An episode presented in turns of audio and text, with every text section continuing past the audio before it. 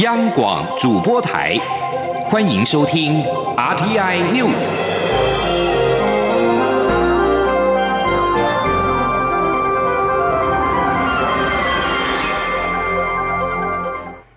各位好，我是李自立，欢迎收听这一节央广主播台提供给您的 RTI News。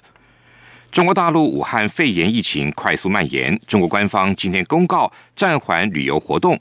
我交通部观光局随后也宣布，即日起暂停台湾团客前往中国大陆的各城市旅游，但港澳不受影响。自由行的旅客、台商还有台生以及前往大陆探亲的民众也不受到限制。记者江昭伦的报道。为遏阻武汉新型冠状病毒肺炎疫情持续扩散，中国大陆官方正式下达禁游令，即日起暂停禁止接待国外旅游团。交通部观光局随后也通函所有旅行社。即日起到一月底，禁止团客赴中国各城市旅游，但港澳除外。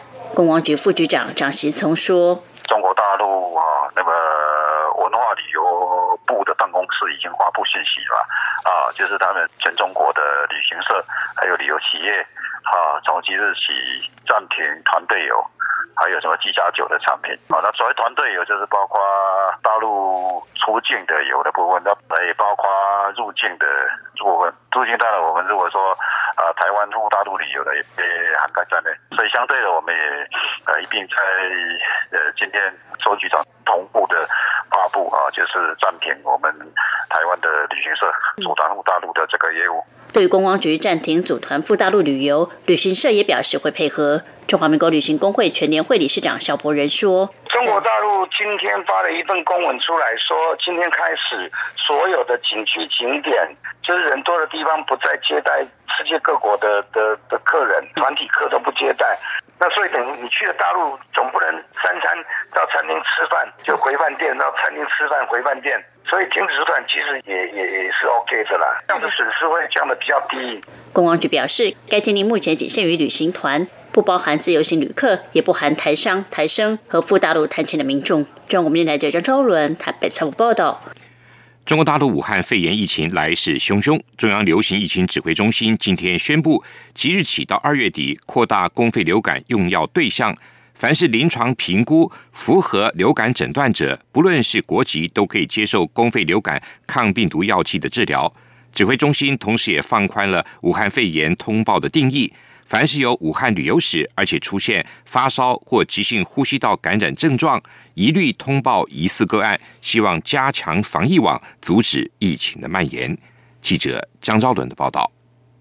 中央流行疫情指挥中心二十四号宣布，由于春节期间适逢中国大陆新型冠状病毒肺炎流行，为减轻医院急诊负担，并快速区别春节期间中国大陆回台发病者为流感或新型冠状病毒肺炎的鉴别诊断。即日起到二月二十九号，公费流感抗病毒药剂新增扩大用药对象，凡是类流感病人，临床评估符合流感诊断者，不论国籍，都可接受公费流感抗病毒药剂的治疗。指挥中心监测应变官庄仁祥说：“以前其实我们也很松啊，就是给抗病毒药就会很松，那现在是更松而已的意思而已啊。只要你有，就医师评估是有符合流感的的诊断。”我就可以直接开给你了，不过要在我们的公费抗病毒药物的那个医疗院所才有。另外，为让防疫滴水不漏，指挥中心也决定放宽武汉肺炎通报病例的定义。凡是有武汉旅游史经验，并有发烧或急性呼吸道感染症状的民众，都必须通报。庄仁祥表示，除非有中国或是武汉旅游史者，当出现发烧、咳嗽等症状时，才需要到大医院就诊；没有旅游史者，则建议在基层诊所看诊。而截至二十三号为止，国内共通报一百三十四名严重特殊传染性肺炎个案，仍仅有一名武汉肺炎确诊个案，二十七名已经排除，一百零六名隔离检验中。指挥中心再度提醒，从武汉地区返国无症状的民众也应避免外出，如是外出应戴口罩。从中国其他地区回国无症状者，避免到人口密集处及搭乘大众交通运输工具。要去者或是搭乘者应戴口罩。若有疑似症状，可拨打防疫专线一九二二。并依指示戴上口罩，尽速就医。中国电台记者张昭伦台北采访报道。武汉肺炎疫情持续扩大，美国流感也在大爆发。有媒体人质疑政府对武汉肺炎的防疫措施太过紧张。中央流行疫情指挥中心表示，台湾目前也处于流感高峰期，只不过因为流感有相关的药物可以治疗，还在可以控制的范围，但新型冠状病毒的传染力、致死率都还无法确认，因此有必要采取更严格的防疫措施。武汉肺炎疫情持续升温，为了防堵疫情扩散，截至今天中午十二点。中国湖北省已经有包括鄂州、仙桃、黄冈等十三个城市区域公共交通停运。根据中国官方媒体环球网引述国家卫健委跟各地的卫健委的数据指出，截至今天中午十二点，中国各地一共确诊七八百七十六宗新型冠状病毒肺炎的病例，有二十六人死亡。报道指出。在死亡的二十六人中，除了核心疫区湖北省有二十四例死亡之外，在核心疫区之外也有两个病例死亡，分别在河北以及距离两千公里外的黑龙江，都是首次出现死亡病例。另外，香港电台今天也报道，因为肺炎疫情的扩大，中国陆续有城市宣布取消农历新年期间的庆祝活动，或者关闭旅游景点，旅行团也取消出团。另外，根据运动网站虎扑的指出，体育总局要求暂停四月底以前所有的体育赛事。继续再来关心国际最新疫情的部分，内蒙古今天通报确诊武汉肺炎一例，是内蒙古的首例。而这名三十岁的男性患者家住在湖北武汉，二十一号自驾到达满洲里市之后，直接前往医院就诊，才被发现感染。新加坡卫生部今天表示。继二十三号确诊首例武汉肺炎的病例之后，今天又确诊两例。目前，新加坡确诊武汉肺炎的病例数已经增加为三例。另外，韩国通讯社今天报道，南韩当局今天证实境内出现第二起武汉肺炎的确诊病例。由于春节期间会有超过百万的旅客入境，仁川国际机场正在严阵以待，加强防范疫情。日本今天也确认出现了第二个确诊病例，是一名从武汉到东京旅行的中国籍男子，目前在东京都内的医疗机构住院治疗。针对武汉肺炎蔓延之际，菲律宾的民航官员今天表示，将在今天晚上、明天二十五号和二十七号分三批送返将近五百名来自武汉的旅客。世界卫生组织 （WHO） 二十三号裁定，武汉肺炎二零一九新型冠状病毒的疫情没有构成国际关注公共卫生紧急事件。世界卫生组织认为，武汉肺炎在中国境外的病例很少，现在宣告为时过早，但敦促各国做好应对，以防疫情的扩散。但是如果疫情不断的扩散，世卫组织仍然可能会再度开会讨论。另外，流行病。防范创新联盟执行长海奇特二十三号表示，对抗武汉肺炎新型冠状病毒的疫苗最快渴望在今年夏天进行临床试验。他表示，已经有三家合作单位正在研发对抗新型冠状病毒的疫苗。为了应应武汉肺炎疫情的防治工作，行政院长苏贞昌今天透过脸书跟 Line 官方账号表示。国内生产的医疗外科口罩以及 N 九五口罩，今天起暂停出口一个月。他向民众保证，口罩一定够，呼吁民众不要囤积太多。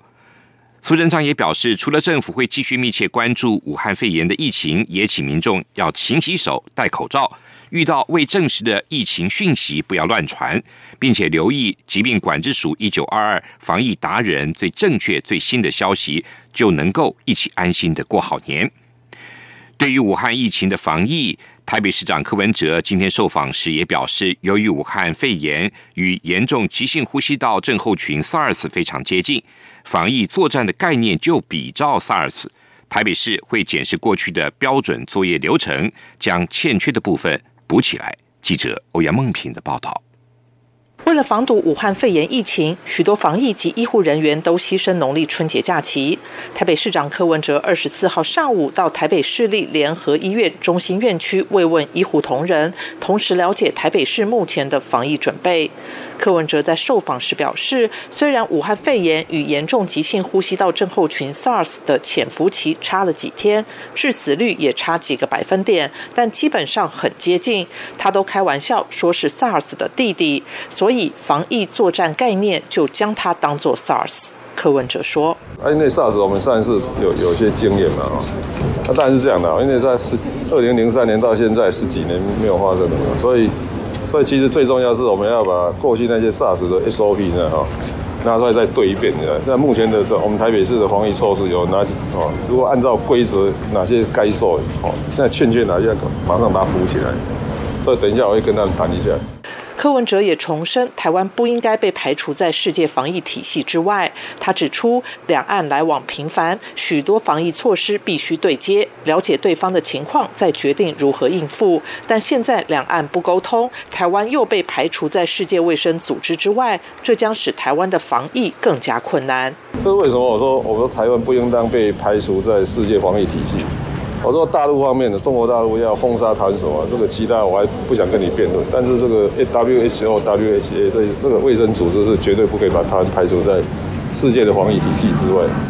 至于估计疫情何时会爆发大流行，柯文哲表示，这需要中国大陆方面的数据，而且绝不能隐瞒，不然很难精准估计。他也呼吁对岸要对台湾讲实话，如果不说实话，台湾很难做准备。中央广播电台记者欧阳梦平在台北采访报道。英国国会在历经多年来的激烈辩论之后，终于在二十二号，也就是脱欧最后期限的一月三十一号的九天之前，通过了历史性的脱离欧盟条款。英国女王伊丽莎白二世随即在二十三号签署了这项协议，正式成为英国法律。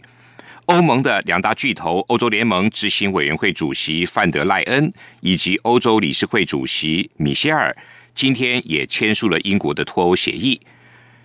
范德赖恩在推特上写道：“签署英国脱离欧盟的退出协议法案，为欧洲议会批准这一项协议而铺路。欧洲议会的宪政事务委员会二十三号以二十三票对三票提议，欧洲议会下个星期召开全会，正式表决以签署这项脱欧协议，确保英国在三十一号午夜的期限之前有序的脱离欧盟。”根据法新社先前的报道。这项脱欧协议保障欧洲公民的权利，给予英国北爱尔兰领地特殊的贸易措施，并且结清英国对欧盟的债务。脱欧协议也为十二月三十一号以前的过渡期而铺路。这个期间内，英国跟欧盟的关系将会大多维持现状，双方会试图在新的贸易跟防卫合作关系上取得共识。美国国防部长艾斯培二十三号暗示，可能准备从今年开始调整美军在全球的部署，作为五角大厦重整、因应中国及俄罗斯挑战的部分战略。路透社报道，艾斯培表示，他不想为完成所谓的国防系统全面评估设定明确的时间表，而相关行动包括调整美军的全球部署。艾斯培告诉记者。如果要定出完成评估的截止日期，确保在下一个财政年度开始之前已经处于某种较好的状态，所以想尽快的展开行动。美国财政年度从每年的十月一号起到次年的九月三十号结束。艾斯培在造访迈阿密期间发表了上述言论之际，已经开始检讨美军在拉丁美洲的军事任务。这是美国国防部审议重整美军在全球部署的部分举措。艾斯培希望这能够让他派遣更多的部队到亚太地区，并且将一些驻外美军调回到国内。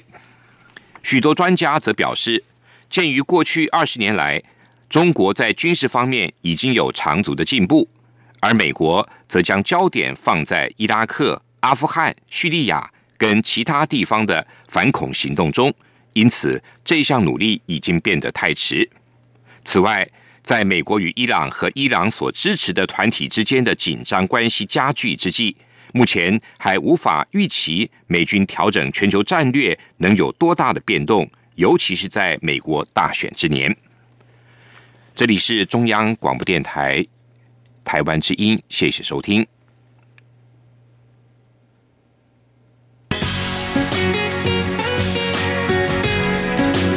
里是中央广播电台台湾之音。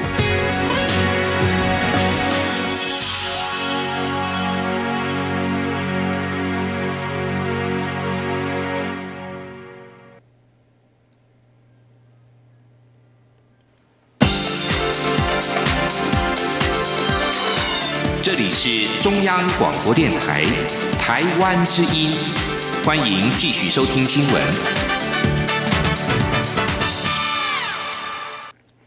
欢迎继续收听新闻。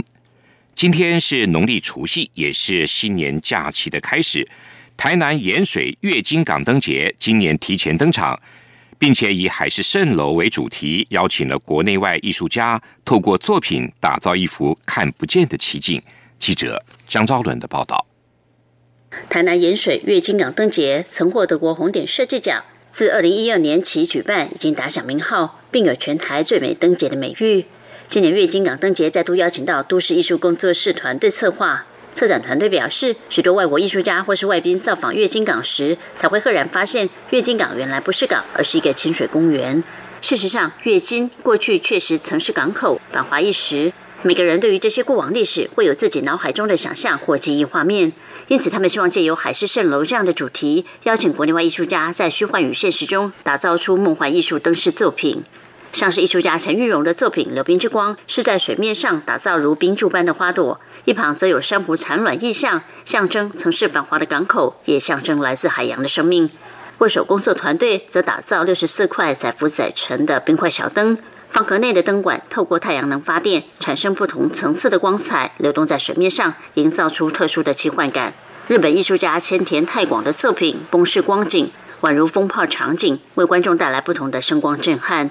台南市长黄伟哲表示，今年月经港灯节范围史上最大，也因为多数展区在水域上，是有别于其他灯节最大的特色，邀请民众春节实地体验。黄伟哲说：“我们的这个月经港灯节的范围越来越扩大。”然后这个花样越来越多，这个可看性越来越高。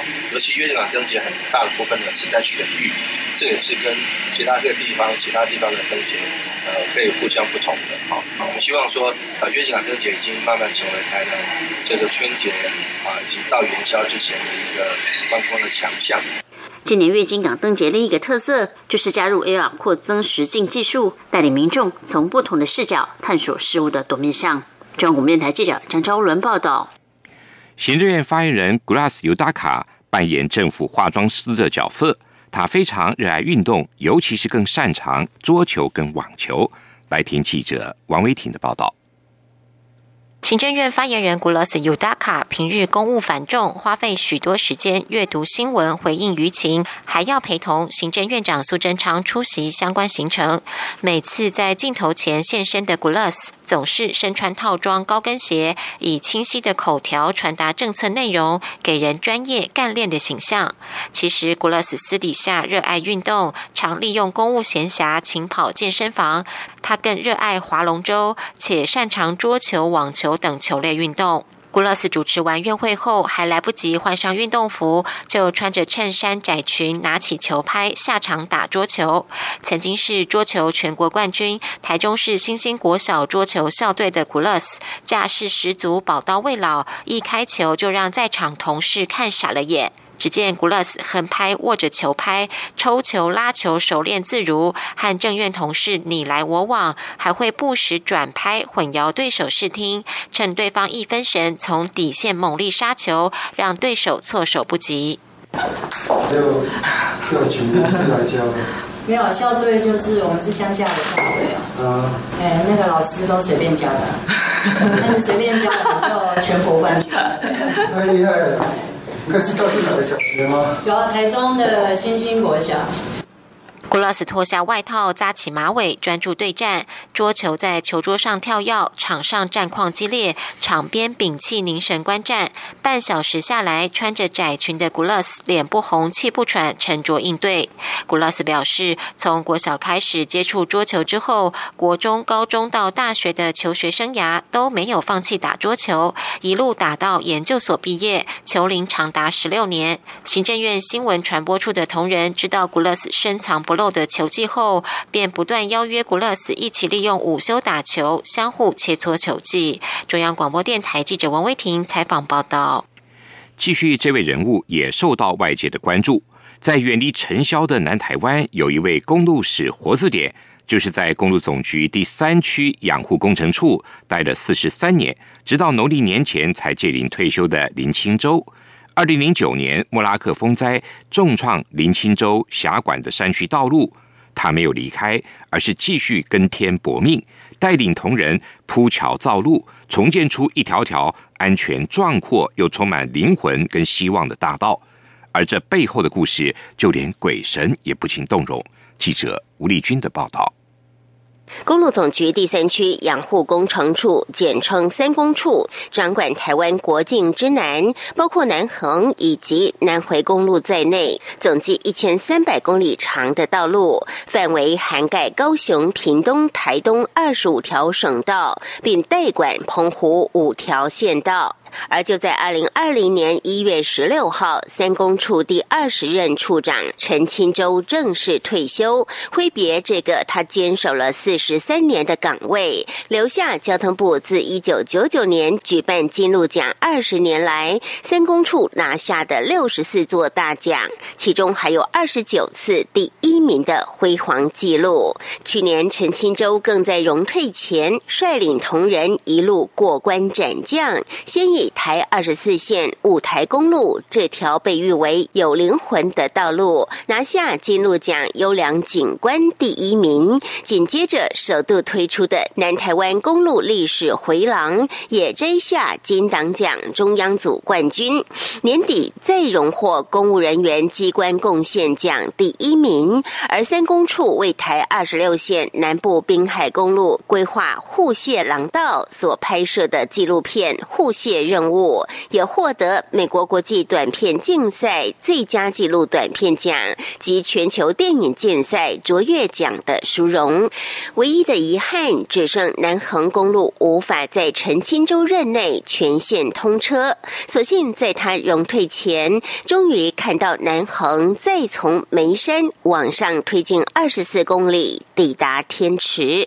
事实上，南横从一九六八年到一九七二年才。才花四年的时间，就靠传统人力开凿出两百零八公里长的高山道路，但是也因此导致一百一十六名工作人员罹难。尽管如此，这条路直到一九七七年甚至一九九六年，陈庆洲两度被派往南横台东端担任公务段段长时，依旧险象环生。他说。当初我们南能还没有做一些隧道的时候，像关山那一边立道那里还没有做隧道的时候，我要到南能哦，上面那个边坡在探方哦，那个是像扫射这样在扫，真的赶快跑过去呢。那以前我去关山当段长的时候，我们前一个段长他坐大卡车，大卡车上面还有一个顶棚哦，是铁皮的顶棚，两层的顶棚，然后他还戴安全帽。在车上还戴安全帽，这个就是说，真的是相当恐怖。但是更恐怖的还是两千零九年的莫拉克风灾为南台湾带来的毁灭性灾难，包括三公处辖管的台二十二、十一、二十四、二十七以及部分台九线都被高达二三十米深的巨量土石吞噬。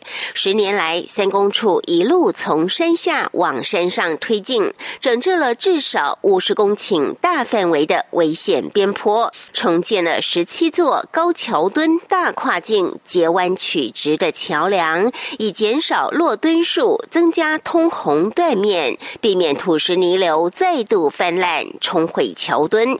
也因此，三公处有三高，全台最高的三座省道桥梁全位在辖区内，其中最高的就是雾台公路上的古川大桥。其次是号称人间圣境、世外桃源的南横公路桃园一桥和圣境桥，桥墩高度从九十九米到八十五米及八十一米不等。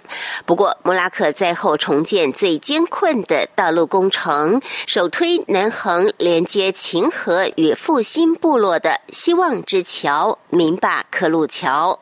施工人员同时要与老农溪、玉穗溪以及不。唐布纳斯西三川交汇作战，真的是与天搏命。陈清洲说：“明巴克路桥那个真的是大地最艰难的工程。”在做这个工程的时候，那个是以老天爷在搏命，我们的工程人员在搏命。那个不知道还要观天测地，还要看气象，所以我们的同仁在那里，每一次一下雨来都要预警，把公园哦赶快撤出来。不过这个桥是在一百零六年四月二十九日通车，六月十号就碰到一场两天下一千五百米里的大雨。让我感到说，真的跟大地搏命的桥就是这个桥。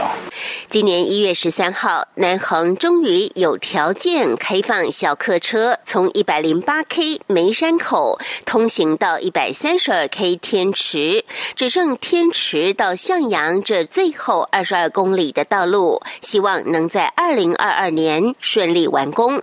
从二十二岁毕业考进公路局，就在三公处从基层做到处长退休的。陈清洲期间数度婉拒北上升迁，也让他在三公处整理成立七十年来的档案资料时，成为一本活字典，带领同仁挖掘出不少感人的故事，进而以南台湾公路历史回廊摘下金党奖冠军。当记者询问之所以坚守南台湾、不愿离开的原因，林清洲却给了一个令人动容。的答案。他说：“因为我是乡下的农村子弟，那我当初派来这个地方，距离我家很近啊。因为我是老大，我家还有人脉的父母双亲。如果我再离开这里的话，第一个忠孝不能两全，也不能照顾父母亲。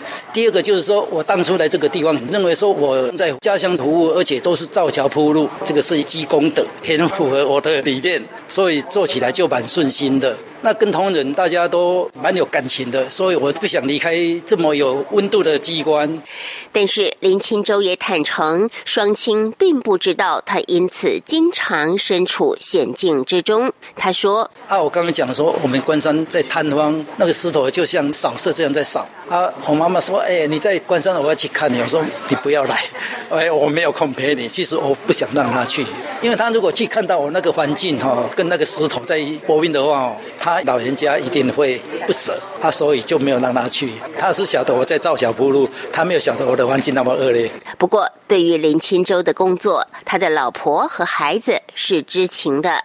林清洲也因此十分感谢在邮局上班的贤内助。他说：“包括有时候我应变的时候，在家里接电话。”然后或要吃一顿饭，电话一直来。他有时候他说：“啊，你干脆到办公厅去了。你这样哦，晚上哦在这里睡觉，你还在接电话哦，会影响到我们睡觉。你到办公厅去。所以我真的要感谢我的太太，她可以体谅我的工作，让我在这里发挥。只是对于林清洲当时才就读国小的孩子来说，爸爸工作的地方就是一个没有超商 Seven Eleven 的地方。他说。我在关山当段长的时候，有带小孩子去。啊，小孩子那时候比较天真，他说：“爸爸，你在这个鸟不生蛋的地方。”我说：“怎么讲？”他说你们这里没有歇免的。工程身推的林清洲，临退前还不忘交代他念兹在兹的高平大桥工程。林清洲指出，高平大桥一年有将近八十件的机车车祸，原因是机车道只有二点五米宽，两车并驶时容易擦撞。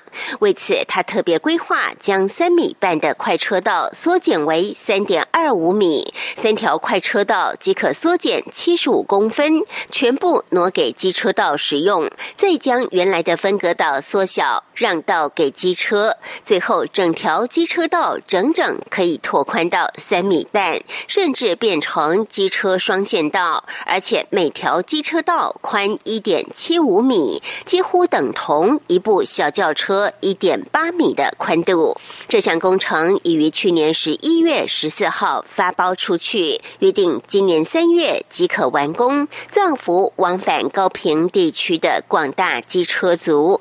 这看似微不足道的工程，却是林清州卸下征山前献给乡亲最有温度的建设。中央广播电台记者吴丽君在屏东的采访报道。以上这节 RTI News 由李思利编辑播报，谢谢收听。大家好，我是柯文哲。去年大家辛苦了，新的一年是鼠年，是十二生肖之首。我相信这会是改变的起点，祈许大家都能创造属于自己的幸福，开创属于自己的一片天。祝福大家恭喜发财，阖家平安，新年快乐！